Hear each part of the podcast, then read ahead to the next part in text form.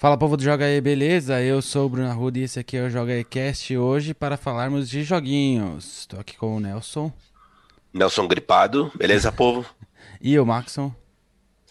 Olá, semana passada era eu que tava ruim, hoje é o Nelson, que beleza. É a roleta, é a roleta. É o... é, roleta russa climática de São Paulo, da rinite alérgica, da gripe. E aí, vamos falar de jogos hoje, recomendações, Maxon. Pode começar por você. Qual que é a sua primeira recomendação de hoje? Eu separei umas coisas aqui. É, duas delas que eu imagino que vocês, vocês dois detestariam, né, que são jogos de puzzle. Certo. É, e uma delas que é um jogo musical, que eu sempre que eu jogo alguma coisa musical eu penso no Nelson. é um tal de Dimo Reborn, que saiu recentemente no PlayStation 4 e me chamou a atenção por ser um jogo musical e por ser um jogo de realidade virtual, também hum. opcional. E aí eu fui ler sobre ele. Ele é um jogo que saiu há uns anos, em 2013. É um jogo taiwanês, é, que aí depois ele recebeu uma versão para Vita, uma versão para Switch e por fim uma versão de PS4 que atualizou para realidade virtual. E eu joguei em ambos os modos. É, é aquele tipo que é, é, bem suave na realidade virtual, não, não dá mal-estar de forma nenhuma. É mais te coloca ali no jogo mesmo. Você é uma menininha que cai em um mundo bizarro que tem esse Dimo, que dá nome para o jogo, que é um pianista. E aí, conforme você acha partituras. Porque além de ser um jogo de mu musical, você também explora esse mundo mágico, assim. Resolve uns quebra-cabeças e acha novas partituras para ele tocar novas músicas. Certo. E conforme você toca músicas, uma árvore começa a crescer é, nesse lugar. Que faz parte do piano. Começando, era só uma mudinha, e aí você vai tocando, você vai tendo um desempenho melhor, quanto melhor você toca, e ele é bem no esquema Guitar Hero mesmo, né? Tipo um piano hero, é, é de piano. E só que as teclas somem, então você tem que ir tocando de acordo com, com é, a ordem dos botões do controle. Então é esquerda para cima, direita, quadrado, triângulo, bola. Vai caindo, você vai você vai tocando e quando tem uma sequência de escada, você segura o analógico, aí faz um tipo assim. Hum. É, e aí tem a dificuldade fácil, normal e, e difícil, e melhor que você toca, melhor seu desempenho, mais a árvore cresce, aciona novas áreas do lugar, você explora novos lugares, conhece novos personagens, resolve novos quebra-cabeças e tem essa progressão bem gostosinha, assim. Não é fácil, nas dificuldades mais altas. É, nenhuma das músicas eu consegui mais do que, sei lá, 40% no difícil.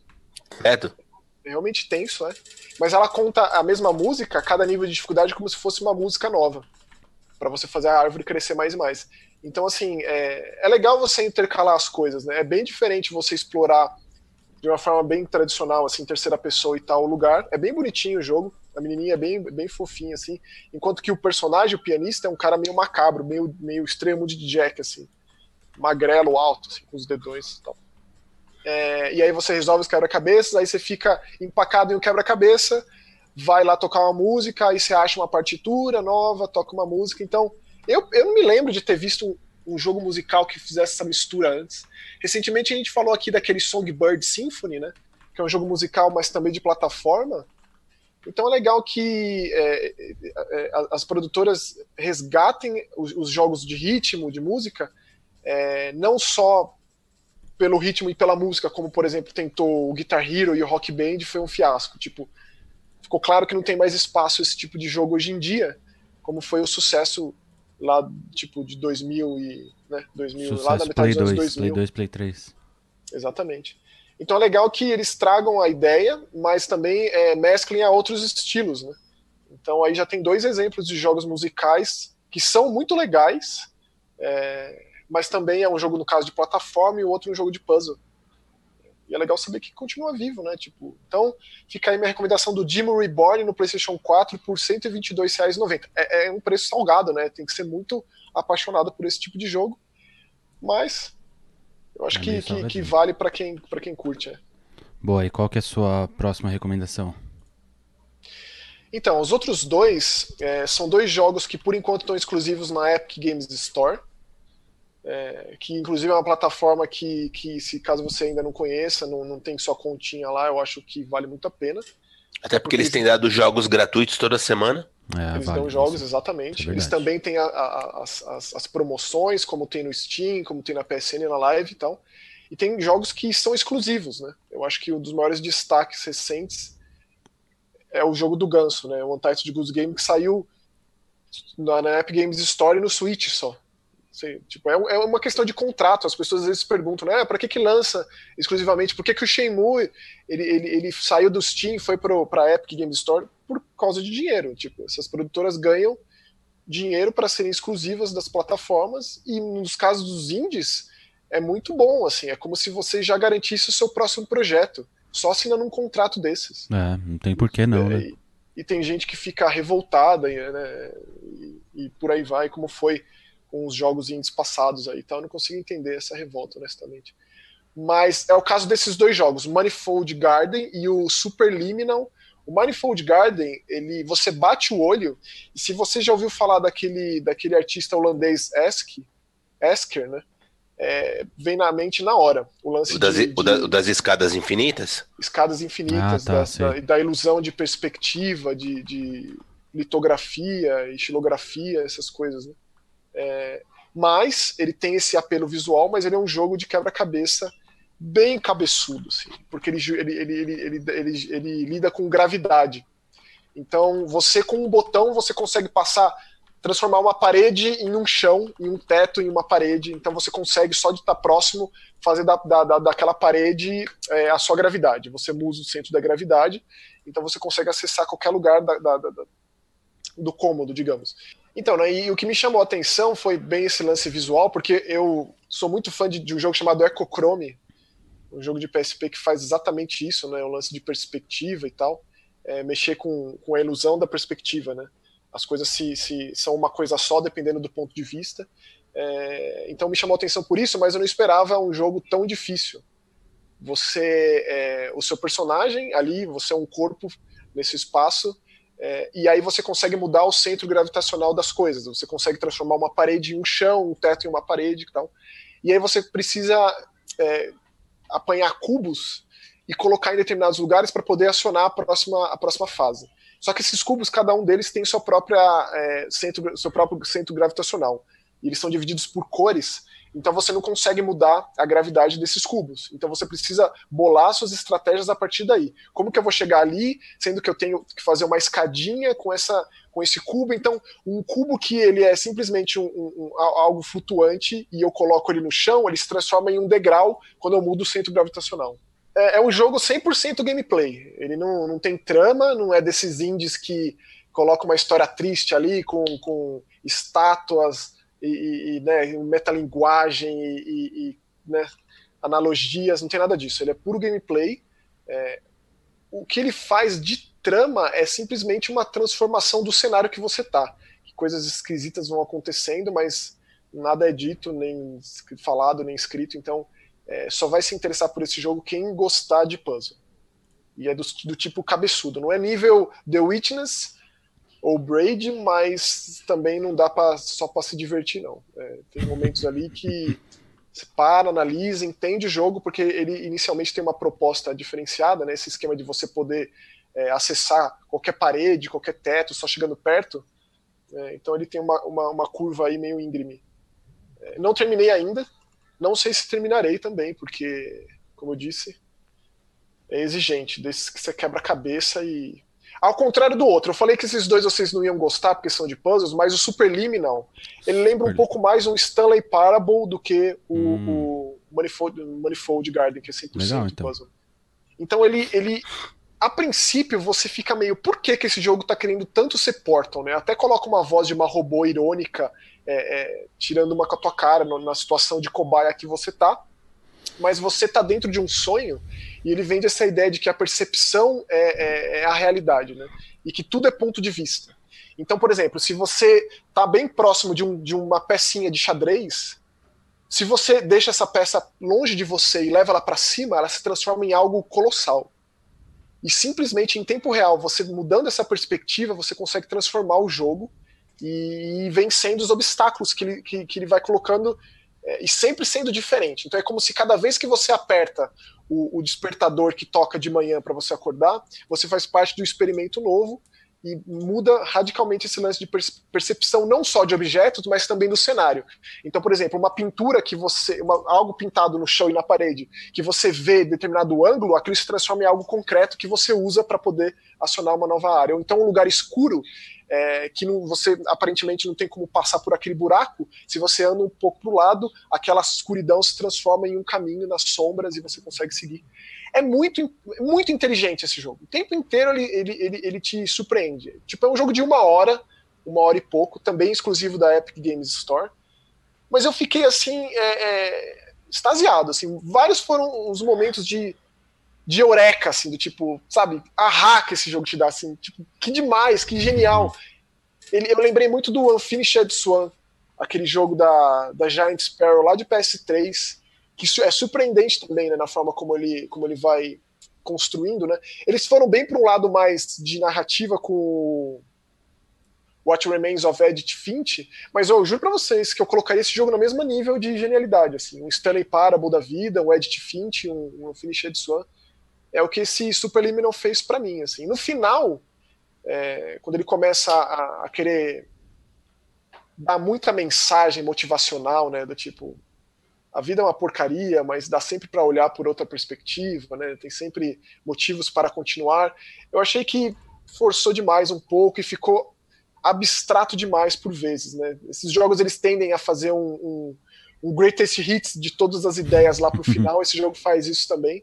É, mas, pô, eu tô sendo muito chato para colocar um ponto negativo nesse jogo, porque ele é, é muito, muito, muito original e genial. Assim, recomendo demais. Com certeza, dos jogos que eu falei aqui esse ano, talvez seja um dos, um dos que mais me surpreendeu pela originalidade. Então, fica a minha recomendação aqui: o Superliminal está R$ 37,99 na Epic Games Store, e o Manifold Gold, Gold curiosamente, também R$ 37,99. Um é um puzzle muito cabeçudo, outro é um puzzle bem divertido e, e diferente. Boa. E você, Nelson, tem alguma recomendação? Tenho. É, tô jogando Ghost Warrior, né? Para quem gosta de jogo de, de, sniper, só tem dois, né? Tem o Sniper Elite e o Ghost Warrior. Saiu o mais recente chamado Contracts. E eles mudaram bastante a fórmula do jogo. Mas eu vou é, fazer uma, uma ressalva, assim. É, o Sniper Elite normalmente ele é, ele é bem mais refinado, né, nesse sentido. O último Ghost Warrior, por exemplo, ele era bem bugado, tinha uns problemas sérios de, de checkpoint e tal. E nesse aqui, embora tenham, tenham diminuído os problemas, eles ainda existem, principalmente com checkpoint, acho que é o, é o pior problema do jogo. Mas de toda forma, é, eles alteraram completamente a estrutura do jogo, agora não é uma uma história só em que você começa início, meio e fim. São, obviamente, como sugere o nome, são contratos. O jogo acontece em cinco regiões da Sibéria. Cada região tem o seu próprio contrato e, e cada contrato tem lá uh, os seus alvos. E quando você vai é, eliminando seus alvos, na verdade, existem missões dentro das missões. Lembra muito, muito a estrutura do Hitman né? Uhum. Que assim, você tem aquela, aquele objetivo central, mas aí quando você está dentro da fase tem aquele, aquela série de missões periféricas é, e tem também é, objetivos bônus que você pode ou não fazer, mas é, e aí entra aquele, aquela fatídica é, aquela coisa medonha que a gente odeia, que são os, os elementos de RPG, né? Eles conseguiram, eles conseguiram enfiar nesse jogo, que assim, é, é, essas missões periféricas elas te dão bônus e esses bônus são necessários para que você compre certas habilidades. Então, assim, o jogo tem várias camadas, digamos assim. Você pode terminar todos os contratos sem que você compre novas armas ou sem que você habilite novas habilidades. Mas você, se quiser aproveitar mais, ou se quiser se aprofundar mais naquilo que o jogo oferece, aí você, além das missões, você faz as missões secundárias, você faz as missões uh, de bonificação, e aí sim você vai ter não só o dinheiro necessário, mas é como se fossem moedinhas específicas para cada um desses objetivos que você ganha, é, que te permitem então comprar armas melhores, melhorar as armas, é, melhorar as suas habilidades. O, o, personagem, ele é um personagem genérico, então assim, não é um, militar, um XYZ, é um cara que não tem nome, ele usa uma máscara futurista, e aí essa é a explicação para você conseguir marcar os inimigos na tela. É, e aí você também então, tem, tem melhorias para máscara e coisa do gênero. Bom, enfim, resultado. É um jogo que te permite é, terminar, se você quiser, só fazer os objetivos centrais, mas ele te dá motivo para rejogar caso você queira aproveitar tudo aquilo que tem em cada uma das regiões. E, e assim, cada região ela tem muita coisa para ser feita, mas assim, muita mesmo. Você vai levar aí tranquilamente é, numa média de três horas cada, cada uma dessas áreas. E se você for fazer tudo, de fato, esse número vai multiplicar por muitas vezes. Então, assim, é, lembra demais a estrutura do ritmo. Em certos momentos, eu acho que fica até muito escancarada essa, essa relação. Me parece até meio copiado em alguns, alguns pontos. Mas funciona.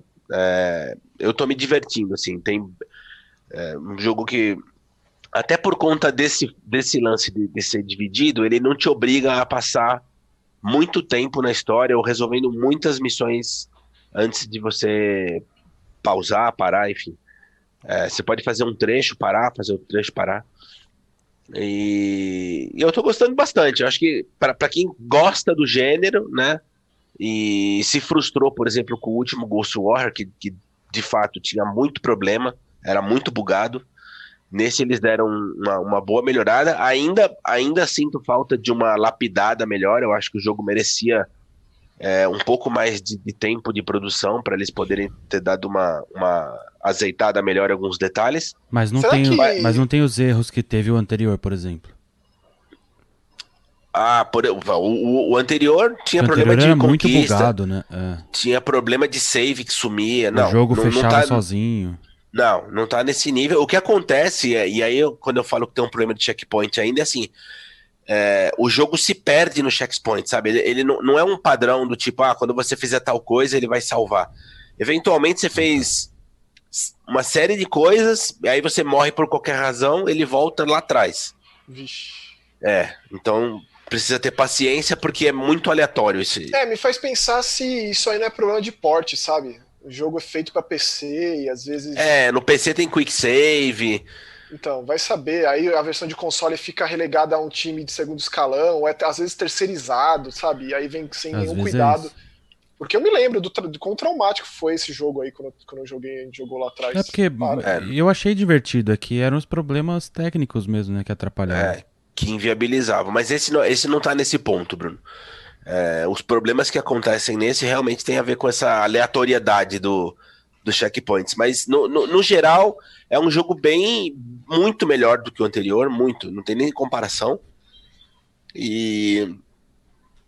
Ainda não tá num nível, né, do Sniper Elite. Eu acho que o Sniper Elite ainda domina nesse gênero. Uhum. Mas é, um, mas é um jogo divertido e, assim, para quem se interessa pelo gênero, eu, eu aconselharia a, a experimentar, sim.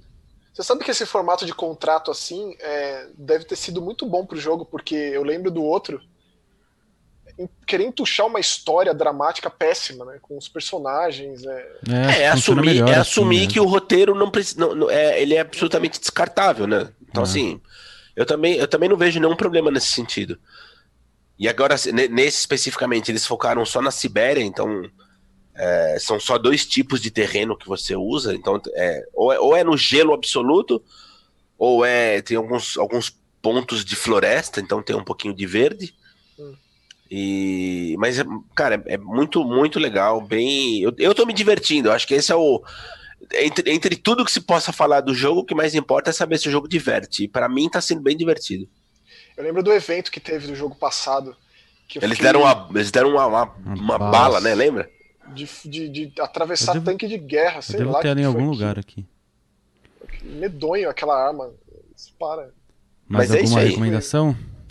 Não, só um lembrete, na verdade, né? Saiu Gris para PlayStation 4, acho que é, é obrigatório, assim, para quem gosta de, de, de conhecer, conhecer coisas novas, principalmente, né, Maxon? É a experimentar novas visões. Não é um jogo que, que foca em violência, não é um jogo que, que te dá objetivos muito é, é padronizados. É, é, é, é, quase que um jogo contemplativo, mas eu recomendo demais. Se você não teve a chance de jogar no, no Switch, é, experimenta no Play 4, principalmente porque agora tá na época de promoções, né? Até capaz que role uma promoçãozinha ou outra. Vive tendo promoção no Steam também, do Gris. É sempre ficar, é bom ficar de olho. Mas se você só tem Play 4, eu recomendo muito que você vá atrás. Tem vídeo dele aqui no, no canal, dá uma procuradinha, tem entrevista com, com o artista do jogo, tem entrevista com a banda do jogo. Sim. É, tem um vídeo sobre o jogo. É, para mim é, é uma obra de arte e eu recomendo muito mesmo. É, ele saiu no final do ano passado, né? E muita gente no finalzinho do ano ali deixa passar. É, até porque tem gente que pega os destaques, né? A gente falou no episódio passado do Game Awards e o Gris ficou de fora por ter sido lançado um pouco tempo depois. Exatamente. Dessa ele vai concorrer em algumas categorias. Espero que ganhe tudo, porque tem que ganhar, porque é maravilhoso mesmo. e essas entrevistas são das poucas aqui do canal, das poucas, ainda mais em vídeo com o pessoal que fez o jogo. Então é altamente recomendado caso você já tenha jogado, e eu acho impossível a pessoa que assista isso. Não se interesse, né? Impossível, para. É tipo a Plague Tale, que também tem conteúdo incrível aqui no canal sobre, que é um outro jogo maravilhoso, que às vezes, né, de, com tanto lançamento, ele fica acaba ficando renegado, é. é. Muito bom, então. Então a gente vai ficando por aqui. Muito obrigado a todo mundo que apoia o nosso clube aqui no YouTube. Sigam a gente lá no Twitter, tem todos os twitters aqui na descrição. A gente fica por aqui e na semana que vem tem mais. tchau. tchau. tchau.